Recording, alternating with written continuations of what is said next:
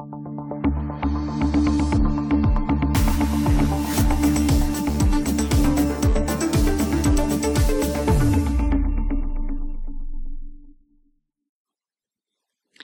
liebe Hörerinnen und Hörer. Herzlich willkommen zum Priomi Talk, dem Podcast von Priomi.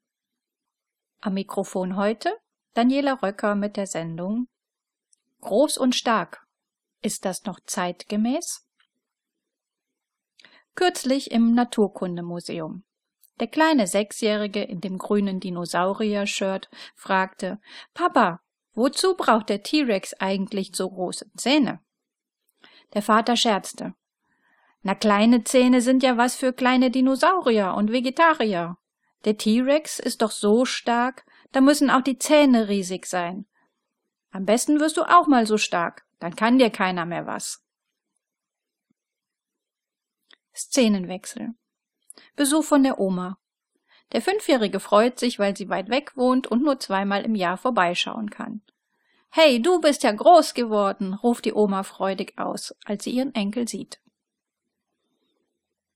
Ich frage mich, ob es noch zeitgemäß ist, diese Begriffe wie gerade beschrieben zu verwenden. Bei Kindern und insbesondere bei Jungs. Kann es richtig sein, das Begriffsduo groß und stark ausschließlich positiv zu besetzen? Ist es sinnvoll, dass der Vater die mutmaßliche körperliche Stärke so hoch hängt, als ob nichts anderes wichtiger wäre?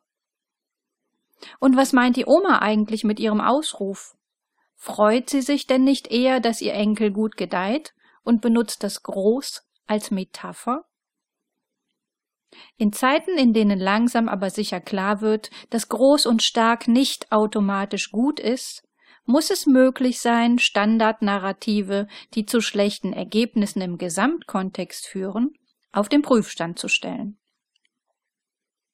Die extensive Landnutzung, die die biologische Diversität stört, Immobilienkonglomerate, die Mieten in die Höhe treiben, multinationale Konzerne, die Grundgüter wie Wasser kapitalisieren.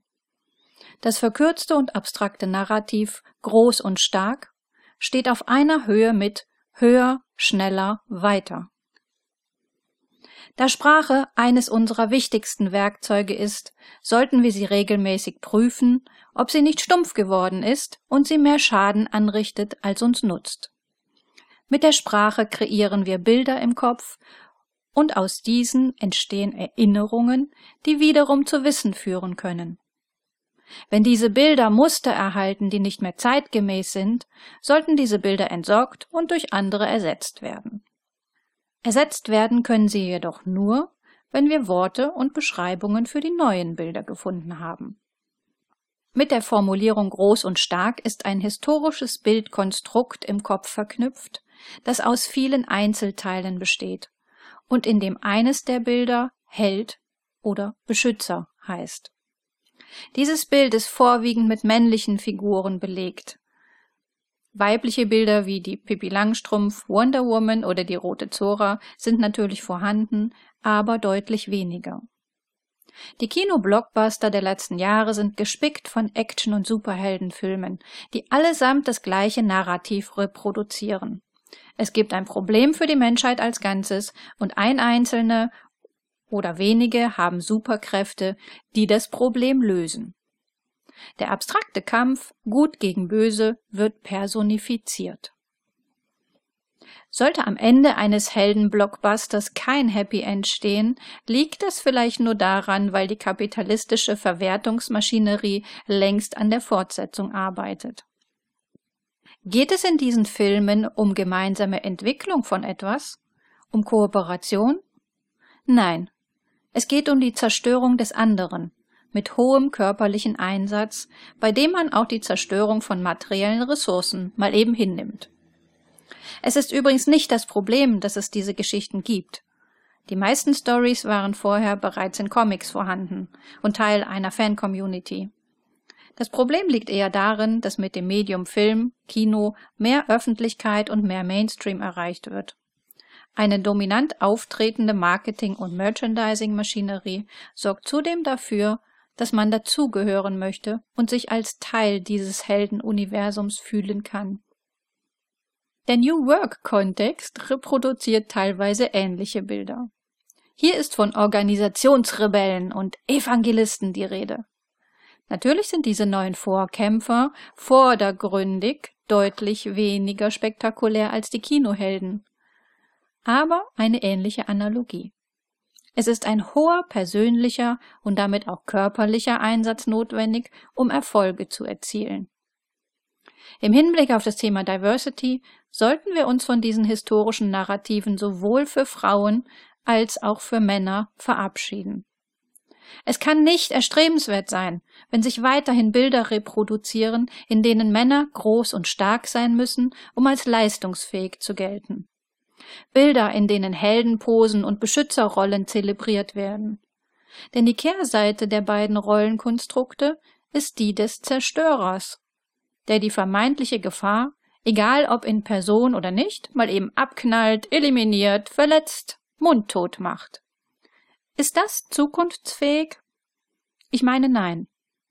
Jede Handlung, die sich rein destruktiv gegen irgendetwas wendet, kann nicht konstruktiv werden. Wenn Rollen und Aufgaben sich wandeln, können solche festen Rollenvorstellungen nur zu Frustration führen. Deshalb sollten überkommene Stereotype aufgelöst werden. Dies kann auf vielerlei Art und Weise geschehen, wie zum Beispiel Thomas Gesterkamp in einem Artikel in der Taz beschrieb. Dass Männer früher sterben als Frauen, ist schon seit Mitte des 18. Jahrhunderts bekannt. Das ist jedoch kein Naturgesetz, sondern auf krankmachende gesellschaftliche Bedingungen und historische Geschlechternormen zurückzuführen. Diese Erkenntnis müsste eigentlich einen gewichtigen Stellenwert haben in einem Bericht zur Gleichstellung der Geschlechter, der die Lebensverlaufsperspektive zum Konzept erklärt. Dem ist aber nicht so. Wenn Gleichstellungspolitik alle Männer für privilegiert Frauen aber für stets benachteiligt und daher förderungswürdig hält, macht sich angreifbar. Exakt diese Angreifbarkeit haben bereits sogenannte Maskulisten für sich entdeckt, die sich unter anderem auch in rechtspopulistischen Gruppierungen und Parteien wiederfinden, worauf Gesterkamp zu Recht hinweist. Die vor allem in den Echokammern des Internets präsente antifeministische Männerrechtsbewegung inszeniert sich als Opfer weiblicher Emanzipation. Sie behauptet, Frauen seien mittlerweile in nahezu jeder Lebenslage privilegiert. Ein von der Gender-Ideologie geprägter Umerziehungsstaat würde Männer auf vielfältige Weise diskriminieren.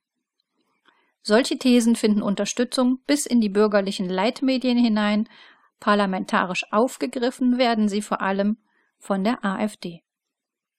Die Abgehängten fühlen sich in diesem Falle nicht nur von dem Fremden, den Migranten bedroht, sondern auch von Frauen, die sie ebenfalls als das andere, das Feindbild inszenieren.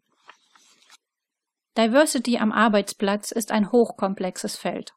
Doch Stereotype lassen sich nicht auf die Wirtschaft begrenzen, sondern sind omnipräsent im Privaten, im Gesellschaftlichen, bei der Arbeit. Um sie zu überwinden, müssen übergreifend alle Bereiche betrachtet werden und mit bestehenden Strukturen verglichen werden. Welche Struktur, welches System befördern Stereotype und verhindern eine Transformation und Auflösung? Was greift ineinander? Dabei ist es, wie immer notwendig, alle und wirklich alle Probleme sichtbar zu machen. Denn die Systeme, die der Feminismus in Bezug auf Frauen kritisiert, sind die gleichen Systeme, die auch in männlichen Lebensentwürfen toxisch wirken und sich dementsprechend täglich am Arbeitsplatz zeigen.